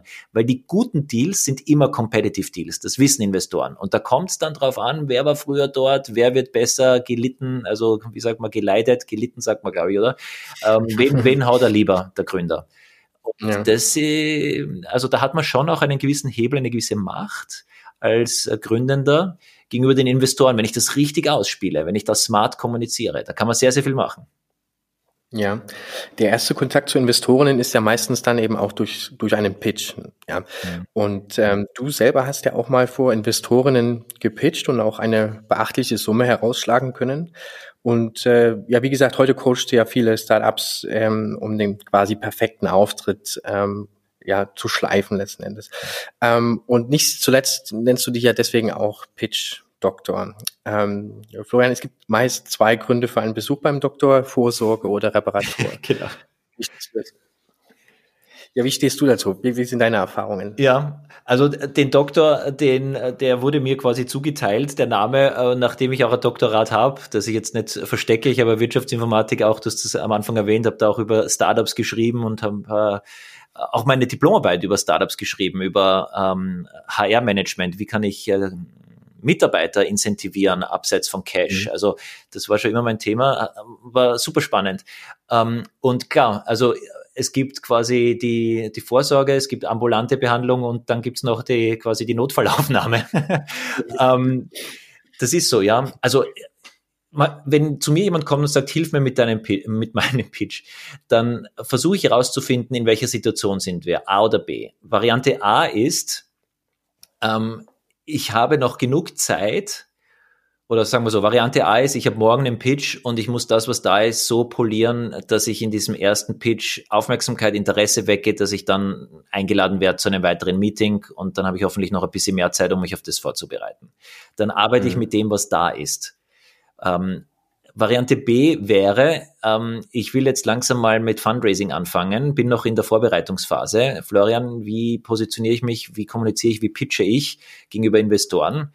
Und dann schaue ich etwas tiefer rein, weil das Thema Fundability, ob das im Auge des Investors überhaupt ready for investment ist, ist ja die grundlegende Frage. Weil mit einem guten Pitch kannst du auch ein Business, das bei näherer Betrachtung gar nichts wert ist und noch lang nicht funding ready ist, kannst du einen Pitch abliefern, wo die geneigten Investoren zuhören und sagen, hey, spannend, mit denen muss ich reden. Aber dann im ersten Meeting checken die ab, da fährt der, der Scanner hoch, die sind so geübt, dann, dann interessiert es dir nicht mehr. Dann fliegst du dort aus der Kurve raus. Und damit hast du eigentlich nur Zeit vergeudet für dich selbst als Gründer.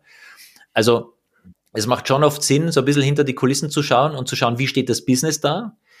Ähm, wie kann ich an den Grundparametern dort vielleicht noch drehen, äh, an dem was erzähle ich und nicht nur an dem wie erzähle ich es und vielleicht sogar noch ein paar Business-Fakten schaffen, die dann der Turbo oder ich sage auch gern das Aphrodisiakum für den Pitch äh, ist, für den Investor, weil das Aphrodisiakum ist halt immer Progress und im Idealfall äh, an der Salesfront. Also wenn du ein Frühphasen-Startup bist und eine prall gefüllte Sales-Pipeline hast oder wo sich da in der Sales-Pipeline was tut, ja, das ist spannend. Weniger spannend sind Startups, die sagen, ja, ich habe da mal eine Idee. Ich mache mal das extremste Beispiel. Ja, wir sind drei, nein, Extrembeispiel. Wir sind sieben Wirtschaftsstudenten ähm, und haben aus einem Seminar heraus eine Idee geboren, äh, und zwar eine hochtechnische und die wollen wir jetzt umsetzen und wollen jetzt äh, eine halbe Million Euro für fünf Prozent der Anteile, damit wir es dann bei einer Agentur programmieren lassen können. So, das ist jetzt der äh, schlechteste Pitch, der mir einfällt, wo so ziemlich alles drin ist, was nicht fundable ist zu großes Team, nicht ausgeglichenes Team, nur eine Idee, keine Umsetzung, nicht die Kompetenz im Team, das selbst umzusetzen, die Umsetzung dann extern zu machen und quasi das IP, die, das, das Intellectual Property gar nicht in der Firma zu haben, das kannst vergessen. Und alles, was so ein bisschen nach dem riecht, äh, turnt halt Investoren ab und äh, ja, wenn man halt poliert, dann versucht man da halt mit dem Febres drüber zu gehen und dass es nicht nach dem riecht. ähm, und wenn man ein bisschen mehr äh, anpacken kann, dann, dann schaut man halt, dass man vielleicht noch an der Salesfront ein, zwei Monate antaucht, einen Pilotkunden eintütet, von dem ein paar coole Cases kriegt äh, und mit dem dann in den Pitch geht. Das ist wie Tag und Nacht. Ja. Du hattest auch einmal erwähnt, ähm, dass es sehr wichtig ist, tatsächlich Aufmerksamkeit zu generieren in einem Pitch. Ja, ähm, greifst du da auf Techniken der Verhaltensökonomie zurück oder ist es tatsächlich einfach nur, ja, mach, mach auf dich aufmerksam und äh, mach so viel Lärm, wie es nur geht während eines Pitches? Während eines Pitches oder rund um einen Pitch meinst du? Während eines Pitches tatsächlich. Ja. ja. Also ich tendiere eher dazu zu sagen, äh, wenn und meine meisten Coachings sind halt immer unter Zeitdruck. Entweder weil es kurz vorm Event ist oder weil halt jede Stunde bei mir Geld kostet und man kann nicht ewig mit mir arbeiten. Das wird dann ein bisschen teuer mit der Zeit. Deswegen äh, denke ich, ist der Fokus und der bessere Fokus für jeden Gründer, der zuhört, die Gründerin und sagt, wie kann ich in kurzer Zeit den besseren Pitch machen, tendiere ich mehr dazu zu sagen, lieber inhaltlich optimieren und nicht die Show, weil speziell Frühphaseninvestment, speziell bei jungen Gründern. Da wird irrsinnig viel verziehen in der Form, in der, weiß ich nicht, nenn's Tattrigkeit, ähm, ähm, ähm, Nervosität, äh, egal, wenn das substanziell eine gute Idee ist und die Gründer das Richtige sagen, dann habe ich sogar schon Investoren getroffen, die gesagt haben, Florian, mir ist es lieber ein Team aus Nerds, aus denen ich alles äh, irgendwie ein bisschen rauskitzeln muss, die nicht die Showmen sind, aber wo alles Substanz hat. Ja, in die investiere ich zehnmal lieber, als wenn da so die gestriegelten äh, WU-Gurus daherkommen, die einfach die super Show ab, abziehen, aber ich permanent das Gefühl habe, das ist alles ein bisschen heiße Luft und ein bisschen weniger Substanz. Also ich versuche mich mit meinen Mentees darauf zu konzentrieren, wie kann ich die richtigen Sachen sagen, inhaltlich und dann natürlich auch, wie sagt man, handwerklich in der Reihenfolge, dass es leicht und gut auffassbar ist. Und da gibt es natürlich auch psychologische Methoden, dass das leichter ins Hirn geht und dass man leichter Zustimmung erzeugt und leichter äh, eine innere Haltung beim Zuhörer erzeugt, dass ich mal tendenziell dem Gründer glaube und mich gern überzeugen lasse, als äh, einen Impuls oder eine Reaktion auszulösen, der inneren Ablehnung und das bezweifle ich mal grundsätzlich alles, äh, was ich hier höre und komme aus der Haltung heraus. Das gibt natürlich dann schon, aber eher auf den Fokus und so Dinge wie Körperhaltung, Stimme, das ist dann Feintuning hinten raus. Das ist zum Teil interessant bei den Startups, die ich coache für die am Anfang nicht namentlich genannte TV-Sendung auf einem österreichischen Privatsender mit interessanten Angels, wo man zwei Minuten lang pitcht, die wir aber nicht nennen wollen. Ähm, dort ist natürlich ein bisschen auch wichtig, wie man daherkommt, weil da halt hunderttausende Menschen im Fernsehen zuschauen und man will auch, dass die Mama stolz ist und auch, dass auch die Kunden meinen, das ist ein vernünftiger Unternehmer. Klar, das ist nochmal ein bisschen was anderes, aber sonst Fokus auf den Inhalt. Auf jeden Fall lieber das. Und Showmanship nicht ganz so wichtig. Zentral ist halt, glaube ich, einfach dabei, dass es wirklich authentisch bleibt. Dass die Gründer authentisch bleiben und vor allem auch ähm, die Idee dann authentisch verkaufen können. Ja, authentisch ist bei mir so ein Triggerword, da musst du aufpassen. Weil das wird oft, glaube ich, falsch verstanden. Ähm, wenn jemand zu mir kommt und sagt, ich will authentisch so sein, wie ich bin, und das bedeutet, dass äh, wenn ich auftrete, habe ich eine rinnende Nase, das Hemd hängt mir raus und ich habe drei Tage nicht geduscht, dann wird das nicht funktionieren. Dann will ich nicht, dass dieser Mensch authentisch pitcht, weil dann kann er sich's gleich sparen. Ähm, also äh, für, ich habe das Gefühl oft, dass äh, ich will authentisch sein, eine Ausrede ist, um in der Komfortzone bleiben zu können des äh, Gemütlichen, des so wie ich eh schon bin. Und es als Ausrede nutze, um nicht reflektieren zu müssen, ob so wie ich bin nicht äh, sich verändern sollte. Und die erfolgreichsten Menschen haben sich alle weiterentwickelt, verändert. Da gibt es auch so Bewegungen wie Self-Optimization und die beste Version seiner selbst zu werden und solche Hypes, die finde ich auch uncool. Aber irgendwo in der Mitte liegt die Wahrheit. Wenn ich noch immer so pitchen und reden würde wie als Student, dann wäre nicht viel Geschäft zu machen weil mhm. man entwickelt sich weiter und man lernt, wie gewisse Dinge funktionieren und jede Branche tickt anders und Investoren ticken wieder ein bisschen anders. Ich muss mich da schon anpassen und das fühlt sich dann natürlich an nach, ich bin außerhalb meiner Komfortzone, ich verhalte mich etwas anders als am Abend daheim mit der Freundin auf der Couch beim Netflix schauen, ist ja klar, aber das ist nicht unauthentisch. Also da muss man so ein bisschen dahinter leuchten, was, was meint man mit authentisch. Aber ich gebe dir recht, sich komplett verstellen, wie man nicht ist, ähm, das heilst du ja auch nicht durch. Wenn der dann investiert, der Investor, dann wirst du irgendwann zu dem zurückkehren, wie du wirklich bist. Und wenn die dich anders kennengelernt haben, dann sind die im besten Fall enttäuscht, im schlimmsten Fall fühlen die sich in das Licht geführt. Das ist natürlich auch nicht die Wahrheit. Aber so ein bisschen hinterfragen tue ich es immer gerne, weil Weiterentwicklung, also Authentizität darf nicht der Feind der positiven Weiterentwicklung sein. Absolut, ja. Wie geht's dir denn, wenn du heute Pitches von, von deinen Anfängen anschaust? dass die ja sicher auch sehr verändert. Zum Glück gab es da nicht so viele äh, digitale Medien, dass das alles irgendwo dokumentiert ist. Aber ich muss wirklich zugeben, und dass das Podcasten, dass jede Woche, äh, also ich habe jetzt in Summe, weiß ich nicht, 200 Interviews geführt nur für meinen Podcast, dass mich das in meiner Art zu, zu sprechen, aber auch in meiner Art zu denken, dass ich es dann irgendwie vernünftig artikulieren kann, dass die Zuhörer da auch eine Freude beim Zuhören noch dran haben, dass ich da irrsinnig weitergekommen bin. Also wenn ich mir die ersten Podcast-Episoden von 2016 anhöre äh, und dann die vom Gründer und Zünder Podcast aus der letzten Woche, dann merke ich da schon einen Unterschied. Und ich habe dann nach und nach gemerkt, wie Leute mich loben, dass ich so eine Radiostimme habe, so eine tolle und so weiter. Und ich, ich habe dann nie aktiv daran gearbeitet, aber man, man findet so diesen Weg, das, was eben eine Weiterentwicklung ist, die aber trotzdem irgendwie stimmig ist, ohne dass man es mit der Brechstange jetzt megamäßig reincoacht in mich. Also das hat mir sicher geholfen. Und sonst hilft halt das Kontextwissen. Also diese, was oft als Bauchgefühl genannt wird, ist halt einfach irrsinnig viel latentes Kontextwissen. Wenn, wenn mein halbes Hirn quasi, während ich vor einer Gruppe präsentiere, ähm, rattern kann, ähm, ich verstehe ungefähr, was die Zuhörer wollen und wie die funktionieren und äh, nutze das für meinen Sprech, ähm, für meinen ähm, Sprechalgorithmus im Kopf, um die Worte nochmal leicht zu tunen, bevor sie aus meinem Mund kommen. Das sind halt so Kleinigkeiten, die helfen dir beim Kommunizieren. Also dieses Kontextwissen und das baust halt über Jahre auf. Das kann man auch nicht growth hacken. Ja. Jetzt haben wir ja so ein paar Punkte gehört, äh, worauf man achten soll, wenn man jetzt eben pitcht oder auf welche Punkte man jetzt eben weniger achten sollte. Ähm, und ähm, ja, mit dieser Frage, die die Sandra jetzt eben auch gestellt hatte, beziehungsweise mit deiner Antwort sind wir jetzt auch so ein bisschen in diese Fuck-up-Rubrik hineingerutscht. Also man kann ja eben letzten Endes viele Fehler machen. Ähm, Florian, eine Frage hätte ich, habe ich jetzt in diesem Kontext nochmal, ähm, und zwar, ja, wenn man, wenn man eben so liest und recherchierst, was du alles machst und erreicht hast, klingt das ja immer nach so einem ne, Hochglanz-CV.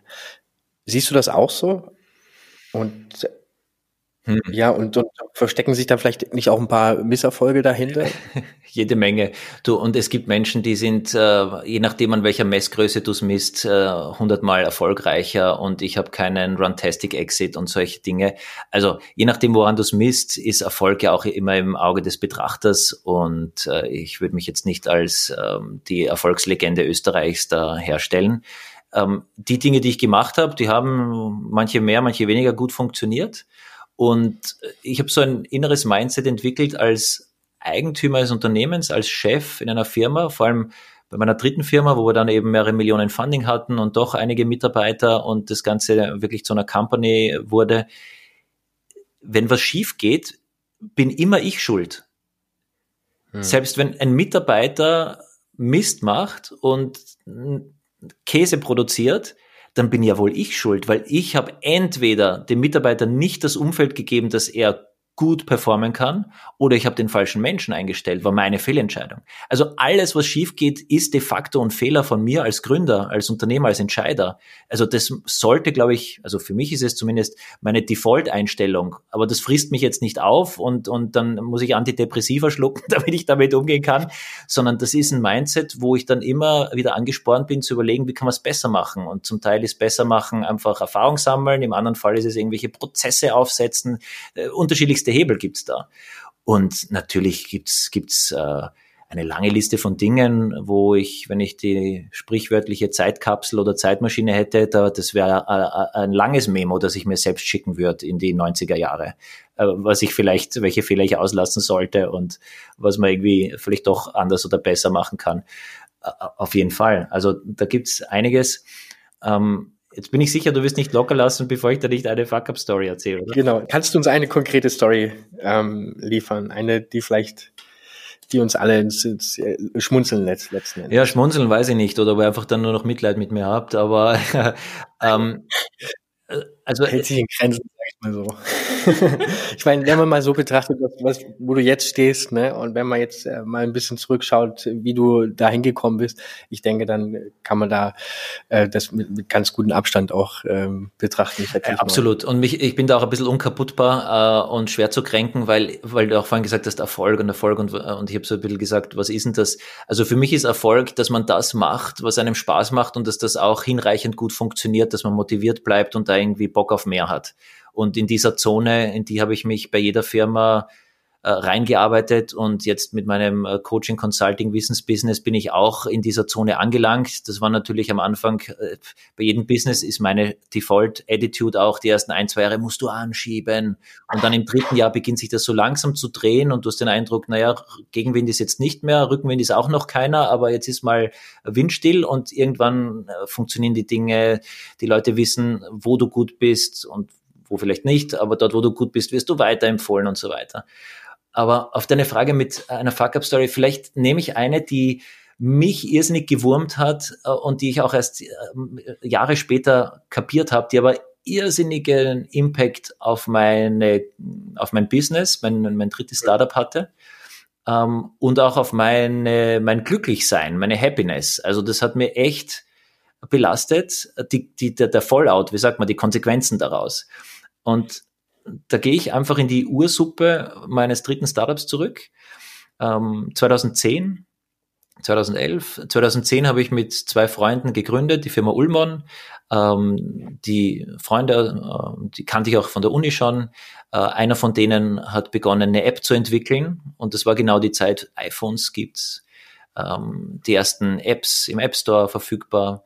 Und der war irgendwie in Rom, seine Lieblingsstadt, und hat dort dann versucht, mit Apps irgendwie sich zu orientieren als Reiseführer und das ging alles nicht. Das war alles Käse und hat nur online funktioniert und Datenroaming ging nicht offline, äh, Google Maps ging auch nicht offline, alles äh, Mist. Und er hat neben seinem Job begonnen zu programmieren und hat eine App in den. App Store gestellt. Und dann haben das ein paar Leute runtergeladen. Und dann hat er irgendwann mit mir ein Mittagessen gemacht, hat gesagt, Florian, ich baue dann so eine App.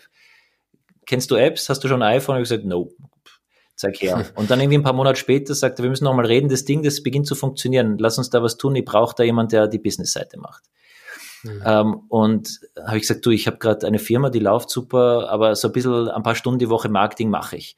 Und dann ist das aber immer besser gelaufen und dann hat er gesagt, du, äh, wir sind eigentlich schon zu dritt, wir haben da noch jemand, kennst du eh auch, lass uns mal zusammensetzen, lass uns da eine Firma draus machen. Ich hol euch da rein, ähm, du, Florian, machst Business, der dritte macht Tech, ich mache Produkt, das taugt mir voll, let's do it. Und dann haben wir uns da geeinigt auf eine Firmenverteilung mhm. und das lief immer besser. Und dann hat man ein paar hunderttausend Downloads, irgendwann eine Million. Und dann war die Idee, okay, Raketenschiff. Florian ab nach Silicon Valley, Geld holen, Kunden holen, Partnerschaften mit den ganz großen Playern, alles mal ausprobieren, was können wir da erreichen. Und im Silicon Valley, damals ausgelöst durch das Programm Go Silicon Valley von der Außenwirtschaft, WKO, der Raphael Rasinger, der das damals aufgebaut hat, der übrigens in meiner Episode 112 im Gründungssünder Podcast spannende Dinge erzählt, ähm, der äh, war quasi Auslöser, dass ich da drüben war und ich bin dann aber länger geblieben, sechs Monate in Summe. Und in dieser Zeit da drüben, durch diese Dauerbestrahlung von diesem Umfeld, wo Menschen sind, die Erfolge haben, die aber auch mit dir teilen, wie das geht, die, wo du beobachtest, mit welchem Mindset die Leute arbeiten, mit welcher Geschwindigkeit dort alles läuft, ähm, mit welchen Methoden, mit welchen Tools die arbeiten. Ich habe dort einen Gründer aus Portugal kennengelernt, der war einer der ersten Mitarbeiter von Clever Sense und der war mhm. dort nur für Data Analytics zuständig. Und ich habe gesagt, wie Data, was, wie, wo? Und er hat gesagt, ja, trackt sie nicht in euren Apps genau, wo jeder hinklickt. Sage ich, pff, wir wissen die Downloads und wie viele dann ein In-App-Purchase machen und wie viele Karten sie runterladen in unsere Offline-Map. Hm. Und der, na, pass auf, ich zeig dir das mal. Hier Datenwürfel, da kann man reinbohren, da gibt's Reports, einen Tag pro Woche nehme ich mir nur, um ohne Hypothesen einfach nur mal in den Datenwürfel rumzupopeln und zu schauen, ob da irgendwelche Datenhaufen rauspurzeln, wo ich mir denke, hm, das ist aber merkwürdig. Was machen die User da? Und dann gibt's Erkenntnisse. Und ich mir gedacht, um Himmels Willen, sofort ähm, äh, Postille zurück nach Wien. Leute, wir brauchen auch Analytics, wir müssen hier was tun. Und ich habe so viele Dinge gelernt, eben Mindset, Geschwindigkeit, Attitude, äh, Tools. Das war aber so eine Dauerbestrahlung, eine nukleare, dass sich da irgendwie bei einer Unternehmer-DNA langsam gemorpht und verändert hat. Und ich konnte manche Änderungen meiner Einstellung, wie Dinge zu funktionieren haben, damit sie erfolgreich sind, konnte ich gar nicht mehr auf ein Event wie hier das zurückführen, wo mir der den Datenwürfel mal vorgestellt hat, sondern das waren einfach viele, viele Eindrücke. Und ich bin dort mhm. zurückgekommen und war dann in der Firma und habe gemerkt, ups, Davor waren wir so eine Gruppe, die alle am gleichen Strang gezogen haben. Und jetzt fange ich an zu sagen, hey, das könnte man besser. Und dort, das, das ist, das, also ich war plötzlich der, der dauernd Ideen hatte, wie man was eigentlich anders machen sollte. Und das hat natürlich ähm, zu Reibereien geführt. Das ist ja wohl ganz klar. Also wir haben dann diese Analytics eingebaut, aber nur gegen den Widerstand der ganzen Entwicklermannschaft und das, ja, wir, haben, wir müssen ja Features bauen, wir können jetzt nicht da x Mann-Tage, um das zu tracken. Und ich sag du, wenn wir gar nicht wissen, welcher Button angeklickt wird, kannst du ohne Ende Features bauen. Äh, wie wollen wir lernen, welches Feature wir vielleicht wieder raushauen oder verbessern müssen? Ja, mein, wenn du uns mal so ein Analytics-Schema aufbaust, dann bauen wir es vielleicht ein. Dann habe ich mich eingearbeitet in Google Analytics und habe so ein Schema gebaut. Also wir haben da schon insofern an einem Strang gezogen, dass wir das irgendwie hingekriegt haben. Also das war nicht so, ihr macht, nee, ich mach nicht, paar, dann lassen wir's, sondern wir sind da vorangekommen. Ich habe nur festgestellt, was ist da geschehen? Und habe irgendwann realisiert, um Himmels Willen, eben, ich habe dort so viel gesehen und erlebt, dass in Summe nicht der Einzelimpuls, aber in Summe meine Sichtweise stark verändert hat. Ich habe das selbst nicht gemerkt, weil über einen Zeitraum von sechs Monaten ist das so eine graduelle Veränderung. Mhm. Und dann war aber dieser Gap da und ich habe, und der hat eben, an dem Beispiel habe ich es ein bisschen äh, äh, erwähnt, hat das immer wieder zu mhm. solchen Dingen geführt, wo wir unterschiedlicher Meinung waren und die nicht verstanden haben, wieso muss man das jetzt anders machen und ich konnte es nicht erklären. Äh, und ich habe realisiert, mein Fehler war, dass ich da rüber bin in Silicon Valley und in diesen sechs Monaten war mein Product Co-Founder in Summe, glaube ich, eineinhalb Wochen, vielleicht waren es zwei Wochen zu Besuch. Mhm. Den habe ich nicht mitgenommen auf diese Lernreise. Ich habe es verabsäumt. Ich habe nicht realisiert, dass es schlau wäre, zumindest vielleicht einen zweiwöchentlichen intensiven Call mit meinen Co-Founder zu machen und dass ich irgendwie versuche zumindest zu dokumentieren, was habe ich hier gelernt, warum, wie, was, wo, Best Practices, dass ich vielleicht auch Kontakte herstelle von diesem einen Datenwürfelmann, dass der mal mit meinem Co-Founder einen Call macht dass ich dem halt ein schönes Anchor Steam Bier in San Francisco zahle und dafür er, er sagt, passt, Co-Founder, die Zeit nehme ich mir. Dass ich die irgendwie mitnehme, das war mhm. ein Fehler von mir. Ich habe gemerkt, ich habe da irrsinnig viel dazugelernt und mein Team nicht mitgenommen. Also mein primäres Team, sprich meine Co-Founder. Und wenn zwei von dreien, wenn ich es nicht schaffe, denen in kurzer, knapper Zeit das zu vermitteln, was ich in sechs Monaten aufgenommen habe, dann ist das problematisch. Und ja. das hat in vielen kleinen Punkten, aber in Summe zu Problemen geführt oder andersherum hätte ich das richtig gemacht und meinen Learning Hockey Stick realisiert und irgendwie Wege gefunden, die mitzunehmen und das auch gegenseitig einzufordern, dass die mich auch aufschlauen vielleicht bei Themen, wo ich hinterher bin. Und das ist ein Tipp, glaube ich, für Gründer, ähm, aus dem zu lernen, ähm, die, da keinen Gap aufkommen zu lassen, diese Reise gemeinsam anzutreten und nicht nur den Unternehmens-Hockeystick versuchen zu schaffen gemeinsam, sondern auch diesen Lern-Hockeystick, den wir alle durchgehen werden und müssen, dass man da gemeinsam auf dem Stick reitet. Genau, das macht ja auch ähm, das Gründungsteam in, in Wirklichkeit dann auch häufig erfolgreicher als die, die, die Lonely Wolves quasi, also die. Absolut, die ja, das hat Riesenvorteile im Team. Einer kann nie alles und wenn du wirklich eine Firma, eine große bauen willst, da alleine, uh, schwierig, ja, weil selbst wenn du gute Early Employees ähm, gewinnst, die sind halt immer Employees. Und es gibt einfach vom Mindset und auch von der Motivation, wenn es ganz schlimm läuft, ja, mir gehören 20 Prozent der Firma, ja, den Teufel weg tun, das den Bach runtergehen zu lassen. Und einfach Job wechseln und sagen, da drüben ist spannender, ist keine Alternative, da wird durchgepowert. Und beim Mitarbeiter gibt's halt äh, x Prozent des Hirns, äh, das halt überlegt, hm, wenn das nichts wird, sollte ich nicht doch vielleicht ähm, was anderes machen und mein Partner, meine Partnerin hat eigentlich eh recht, wenn sie sagt, jetzt hast du schon drei Jahre da mitgewurschtelt, die haben irgendwie drei Prozent an der Firma gegeben als Stock Options und du kriegst irgendwie 3000 Euro im Monat, davor hast 5000 verdient beim Konzern, wir jetzt schon ein Kind, was ist da los? Das ist ja ganz klar. Mhm. Das sind andere Lebensumstände und nicht Prio 1 die Firma und die Firmenwertsteigerung. Ähm, ja, absolut. Also Teams, ja klar, das ist, ist, äh, wenn man das zum Fliegen kriegt, ein Team, ist es immer stärker als der Einzelkämpfer, bin ich überzeugt. Mhm.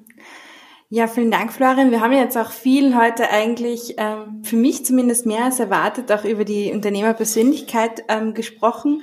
Und ganz zum Schluss ähm, wollen wir auch immer ein bisschen was über unseren Interviewpartner persönlich noch ähm, kennenlernen. Im Normalfall machen wir das mit so einem Spiel, aber nachdem du heute ähm, nur digital zugeschaltet bist. Ich ziehe quasi den Zettel für dich, dann einfach aus dieser Okay. Was muss ich tun? Wie funktioniert das? Warte, links, links, rechts, rechts, rauf, den.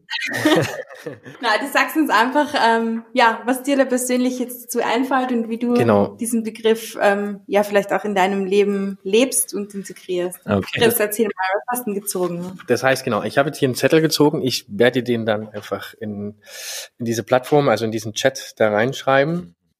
Genau, während du schreibst, sage ich vielleicht für alle Zuhörer, vielleicht wenn man äh, im Pitch-Bereich ein bisschen mehr lernen will, äh, wer auf derperfektepitch.com slash Bausteine geht, kann mit dem äh, Code BUILD, B-U-I-L-D, dort Zugang bekommen zu einem Online-Kurs von mir, wo es um die Grundbausteine eines perfekten Pitches geht. Also derperfektepitch.com slash Bausteine und dann mit dem Spezialcode nur für die Zuhörer hier BILD, B-U-I-L-D. Gut, also hier steht Work-Life-Balance und ich sage jetzt, was das für mich bedeutet. Mhm. Also für mich bedeutet Work-Life-Balance, dass, hm, das ist so ein großes Wort, gell? Aber es bedeutet im Endeffekt, also auf jeden Fall, dass man sich nicht von anderen erklären lässt, ob man noch in der Balance, Balance ist oder nicht. Also das ist, glaube ich, nur für Notfallsituationen eine Intervention. Aber jeder hat da seinen eigenen Sweet, Sweet Spot und der Workaholic fühlt sich halt froh wohl in der Arbeit und der Socializer braucht mehr sozialen Kontakt. Und für mich ist Work-Life-Balance und wie ich es für mich gefunden habe, ist, bin halt doch ein Nerd. Ich tracke für mich ganz genau, wie viele Stunden ich arbeite Okay. Äh, und ich versuche zu optimieren, nicht äh, Wohlstand und Reichtum und Kontostand, sondern welchen Impact hat meine Arbeit, sprich wie viel verdiene ich pro gearbeiteter Stunde und das muss mehr werden. Und das ja, kann man nicht steigern, indem ich einfach mehr arbeite, weil das untergräbt das Konzept, sondern diese Balance zu finden. Und Punkt zwei, der eher aus dem Bauch kommt, das ist quasi Kopf. Und Bauch ist dann die, äh, dass ich immer das Gefühl haben muss, äh, das, was ich mache, macht mir noch immer Spaß und ist das Richtige, ich will das tun. Wenn das mein Bauch auch noch dazu sagt, dann bin ich in Work-Life-Balance. Darf man denn fragen, wie viele Stunden du da jetzt ähm, im Durchschnitt trackst, Woche, Monat? Ja, ich habe das Sheet hier offen. Ich könnte jetzt mal schauen, wie viel es in diesem Jahr war. November. Aber ich habe die letzte Auswertung im Sommer gemacht.